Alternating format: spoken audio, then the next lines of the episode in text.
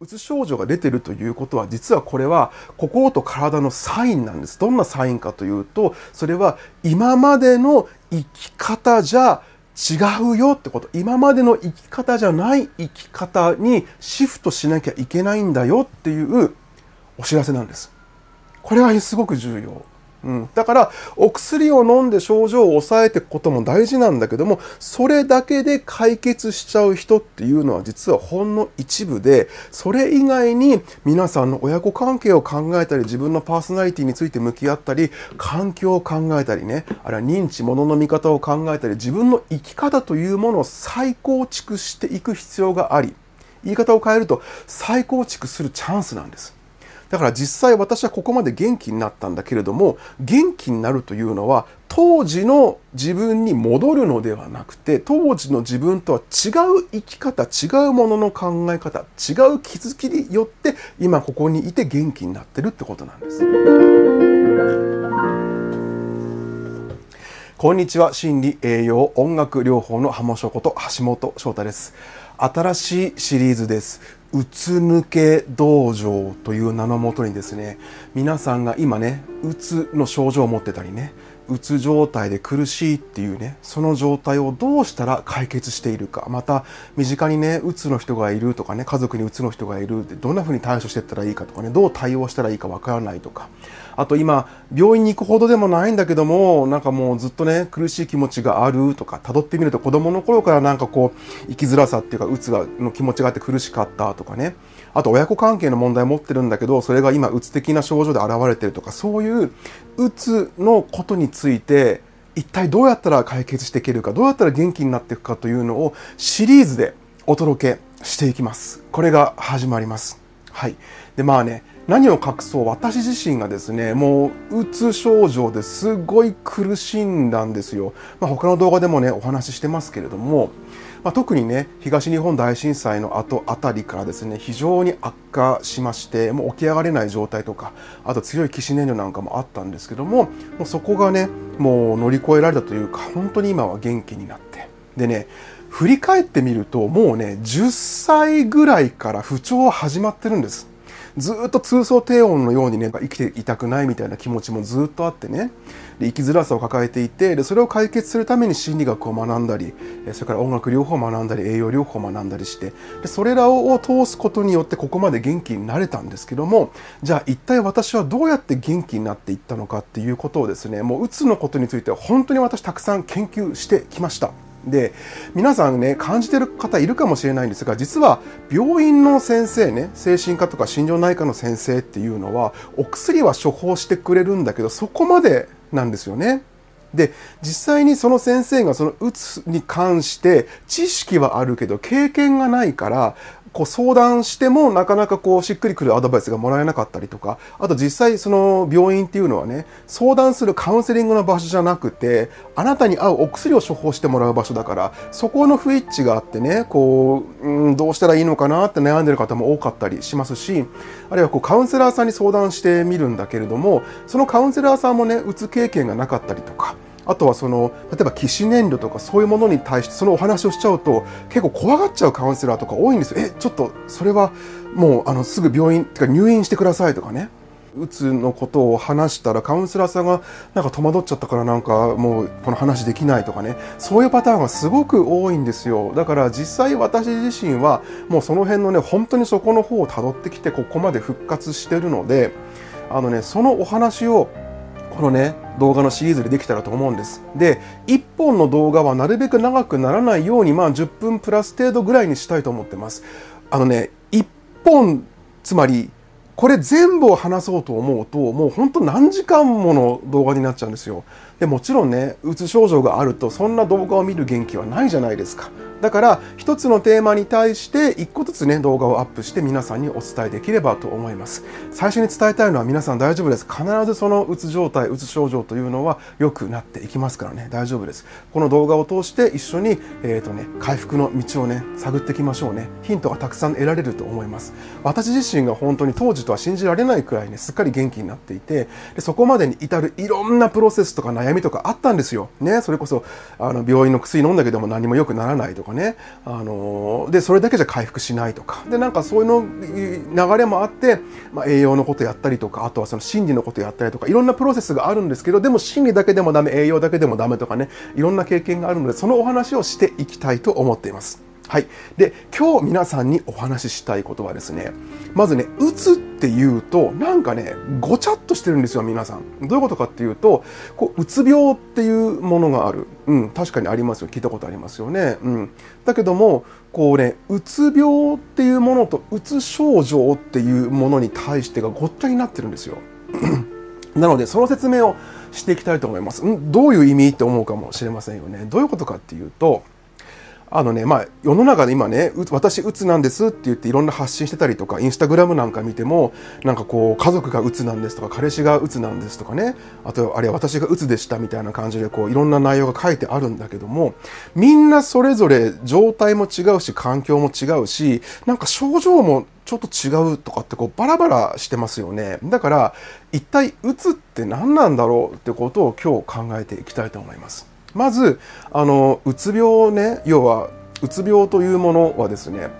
まあ、気分障害とも言われていて結局本来人っていうのはあの何か辛いことがあったり悲しいことがあったりしても大体1週間とか2週間とかぐらいで気持ちが回復して心の回復力レジリエンスによって気持ちが回復してまあ前に進んでいけるわけですよ。落ち込むことがあったり悲しいことがあったりしても前に進んでいけるわけです。ところがこのうつに侵されてしまうと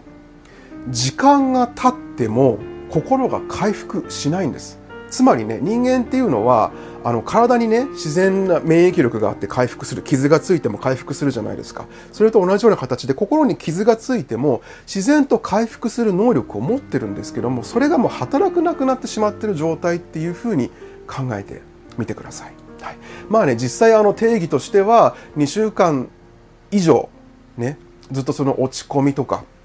苦しいとか、まあ、眠れないとかそういう症状が続いている場合には、まあ、うつというふうに判断されるとね、まあ、精神科のマニュアル的にはそう言われてるんですけれども何しろ長期間にわたって要は心が苦しい状態ですよ。これが続いている場合にうつを疑われます。ただね、そう言ってもずっと苦しいんだけど薬飲むほどじゃないとか、あとは苦しかったんだけど薬飲んでも変わらなかったとか、あるいはこう生育の問題で、まあ親のことになるとちょっとね、うつの症状が出てくるとか、いろいろあると思うんですよ。だから一体うつ病とは何ぞやって皆さん思ってると思うんですよね。なので今日すごくシンプルにざっくりとお話をしたいと思います。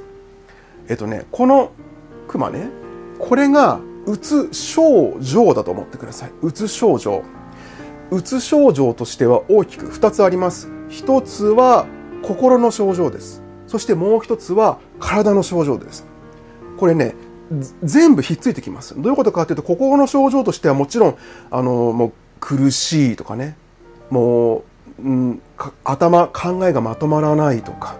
あとは何のやる気も出ないとか、気力も出ないとか、何もしたくないとか、あとその嬉しいとか、楽しいっていう感覚が全く湧いてこないとかね、もうあのそれはうつの特徴で調べれば出てきます。そういう心の症状ですよ。だからもう本当にあの打たれ弱くなってしまって何をやっても自分はダメだと思ってしまうとか自分を責めてしまうとかあるいは不安がどんどん強くなってしまうとかあのあるいはこう今まで平気だったんだけれども些細なことが気になって仕方がないとかね心配事が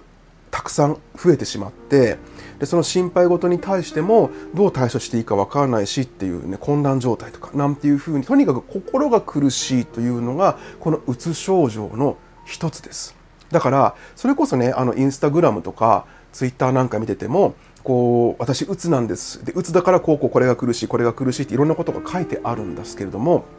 あのねここではこのうつ抜け道場ではですねうつ抜け道場ではこの心がとにかく苦しい、うん、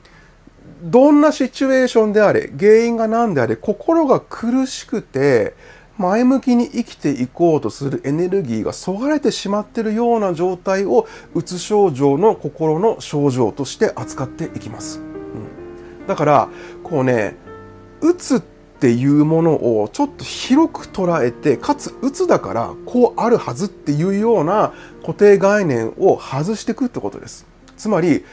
うつ病だったらさそんななんで見た目ちゃんとお化粧もして元気なの？とか言ってくる人いるんですよ。でこれが間違っていてそもそも。あのねうつって一言で言っても肉体症状が強く出てくる人もいるわけ。つまりもう体が起き上がれなくて何にもできない。うん、もう何もしたくないっていう状態であれば確かにメイクする元気もないわけですよ。ところが人によってはずっとね自分がどう見られるかを常に気にしてきたなんてタイプの人はですねメイクだけは人前に出るんだったら絶対しなきゃいけないとか人前に会う時だけはメイクができるくらいの元気な時にしようって言ってメイクを塗っていく人もいるわけですよ。だからその人の見た目が小綺麗だからといってその人にうつ症状がないうつではないとは言えないってことです。ここすごく大事なところです。だからもしも仮に見た目が綺麗でも私みたいにジムに行って体を鍛えていたとしても心の中に苦しい状態ね生きづらさともすれば起死燃料みたいなのがある場合にはもうそれはあなたはうつ症状を持っているということで話を進めていきますそれは他人がジャッジすることじゃないからねあなたはどうですかってことはい。これはまず心の症状としての見立てね。そして二つ目の体です。体はとにかく鉛のように重くてもう何もしたくないとか、本当にひどくなるとね、トイレに行くまでもたどり着けなかったりするんですよ。あとは日中の気分の変動ね日内変動っていうんだけども朝すっごくも辛いと。ただ夕方になってくると少し気持ちが楽になってくる。なんていうのもよくある症状ですよね。これもねどっちかというと肉体的な症状なんだよね。朝は本当に体も動けなくても何もしたくなくて苦しいもう重いとかね頭痛もする肩こりもひどいみたいなのが夕方になってくると少し抜けてくるなんていうのはよくある。あります。うつ症状の肉体のね症状としてね、うん、その他にも今ちょっとちらっと言いましたけど頭痛がする肩こりがするとか食欲が出ないと眠れなくなっちゃうとかね。こういう肉体症状。人によってはこうなんか肌に湿疹が出てくるとかあとは髪の毛が抜けてしまうとかそういうのもうつ症状の中の肉体面の症状です。なので今日まず皆さん一つ知ってほしいのはうつ症状というには2つあるんだよってことね。心の症状と体の症状2つあります。で心が強く出る人もいれば体が強く出る人もいる。もちろん両方強く出る人もいるんだけどもだから人によってうつという症状にばらけるってことが起こるんです。だからさっきも言ったけども見た目はなんか健康そうで元気そうなんだけど心の症状がすごく強く出てる人もいるわけですよ。メイクもバッチリ髪型もバッチリファッションもバッチリなんだけど心の中では私生きていたくないって思ってる人もいるわけ。うん。でまあ体の方はねもう見ればあの辛そうなの分かるから割と分かりやすいんだけれどもとにかくその心と体の症状が2つあるんだよってこと。人によってこれは違いがあるんだよってこと。これはまず覚えてください。でとにかくそういう心とか体がもうどうにも辛い、うん、もちろんその心の感覚が伴うんだけどね。そこで苦しい悲しい生きていたくないとかあともうどうしたらいいんだろう。不安がもう止まらないとか心配が止まらないとかそういう状態で生きづらさを抱えて日常生活に影響が出てしまうくらいの状態、うん、これをうつ症状というふうに考えていきます、うん、だってやる気が出なくてさ本当はやらなきゃいけないのに何にも手がつかないって言ったら日常に支障が出てますよね。こういうのもうつ症状としてこのうつ抜け道場では考えていきます。だから薬を飲んでる飲んでないとかじゃなくてそういう症状があるのであればこのうつ抜け道場のシリーズは必ず皆さんのお役に立つことができます。はい。で、これがそのうつ症状です。で、このね、うつ症状に対してドクターはお薬を出して、ね、お薬を出してこのうつ症状を和らげましょうというのが現在日本でベーシックなうつのアプローチなんです。うつ病治療のアプローチなんです。ね。まあ SNRI とか SSRI のようなセロトニンっていうね、あの心の安定に必要な神経伝達物質にね、投げかけるようなお薬だったりとか、あと、あるいは抗精神薬とかね、抗不安薬なんかを使って不安を鎮めるとか、あとはそのノルアドレナリンのバランスを整えるとかっていうようなことをするんです。はい。で、ここが非常に重要なんだけども、そのアプローチはね、このうつ症状に対してこの症状を和らげましょう、なくしましょう、うん、ってことなんです。で、このアプローチももちろん大切なのね。特に強い起死燃料が出ている場合には、お薬で抑えることが非常に重要ですね。うつは死に至ってしまう病なので、それはまた別動画でお話しますけども、このね、出ている症状を和らげるのは非常に重要。だって例えばさ、頭痛がひどい時に頭痛我慢したまま仕事するってできないでしょ？うん、日常生活家事もできないじゃないですか。そういう時は我慢しないで痛み止めを飲むことも大事ですよね。それと同じなんです。強いうつ症状が出てたらお薬を上手に使うことによって日常生活に支障がないくらいに整えていく。バランスを取るというのも大事なんですね。でこのうつ症状に対するアプローチを精神科や心療内科ではしてくれるんですけども実はうつの原因というのは未だに分かってないんです。だからこんなに長引くんです治療が。で人によっては治る人もいれば人によってはなかなか治らない人もいるんです。原因がわからないから、うん、ただ今のところ脳の機能の乱れによるもの神経伝達物質が乱れによるものであろうというあの話のもとにねお薬を飲んだりとかってことをしていくわけです。でもちろんそこは外れてないわけですよ。実際に脳機能がおかしくなってしまってる状態であるわけです、うん、ただその脳機能がおかしくなってしまった原因ね原因は1個だけじゃないんです。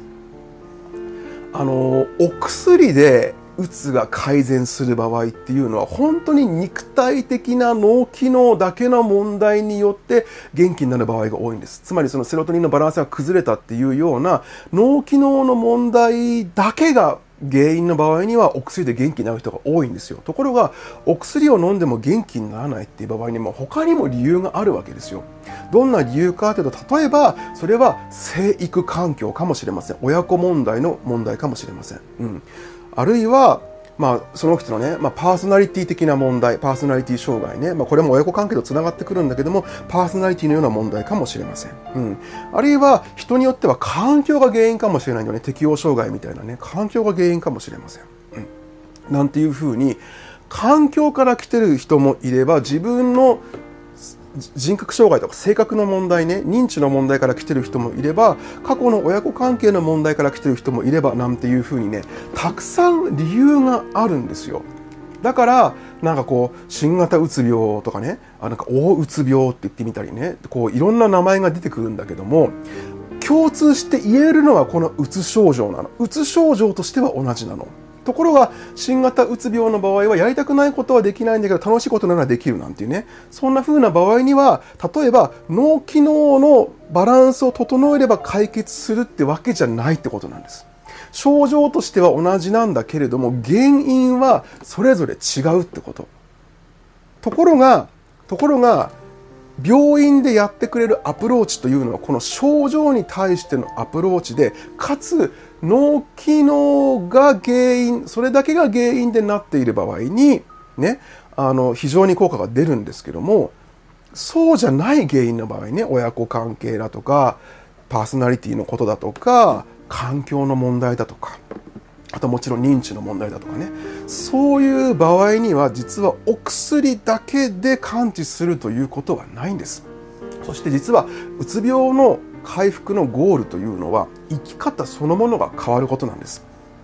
うつ病になっているうつ症状が出ているということは実はこれは心と体のサインなんです。どんなサインかというとそれは今までの生き方じゃ違うよってこと。今までの生き方じゃない生き方にシフトしなきゃいけないんだよっていうお知らせなんです。これはすごく重要。うん、だからお薬を飲んで症状を抑えていくことも大事なんだけどもそれだけで解決しちゃう人っていうのは実はほんの一部でそれ以外に皆さんの親子関係を考えたり自分のパーソナリティについて向き合ったり環境を考えたりねあるいは認知物の見方を考えたり自分の生き方というものを再構築していく必要があり言い方を変えると再構築するチャンスなんです。だから実際私はここまで元気になったんだけれども元気になるというのは当時の自分に戻るのではなくて当時の自分とは違う生き方違うものの考え方違う気づきによって今ここにいて元気になってるってことなんです。うんはい。なので、まずね、うつ抜け道場の第1回目なんですけども、今日お話ししたかったことは、まずね、うつ症状には心と体があるんだよっていうこと。そして、このうつ症状に対してお薬を使うことはすごく重要なんだけども、実は大元の原因っていうのはいろんな原因が人それぞれあるんだよってこと。いろんな原因があります。それぞれ全然違うんです。うん、だから症状を抑えるだけじゃなくてこの原因を探っていって原因に向き合っていくことが大事。そして最終的なゴールねうつの回復っていうのは昔の自分に戻ることじゃないんです。生き方ものの考え方認知とか価値観というものを要はねバージョンアップというかシフトさせてね、本来の自分の人生本来の自分の生き方本来の自分の心に従った生き方に変えていくという作業なんです。これをするとその本当の意味でうつが回復していくしリバウンドもしなくなっていくってことになっています。ね。その方法とか考え方というのはね順を追って何回かに分けてお話ししていきます。今日はここまでにします。このうつ抜け道場のシリーズね、あの、この後も、あの、どんどん更新していこうと思いますので、よろしかったらいいねボタン、それからチャンネル登録お待ちしてます。あとね、まあ、このうつ抜け道場だけじゃなくて、他の私の動画も見てみてください。私はテーマとしてはね、心を回復させて、心を元気にして、よりよく元気にして、自分の人生も変えていこう、より良い生きたい人生、自分の人生を生きていこうっていうのがテーマで、この動画を作っています。なのでね、他の動画も関係ないなと思ってみても、ぜひ見てみてください。何かヒントがあると思います。それから動画は1回だけじゃなくてね、ぜひ何度も見てみてください。何回目か見るうちにスッと腑に落ちることがあります。ね。どうしてもね、こう聞きたくない言葉を脳は拒否するんですよ。だから何回か聞いてみてくださいね。はい。本日は以上になります。橋本翔太でした。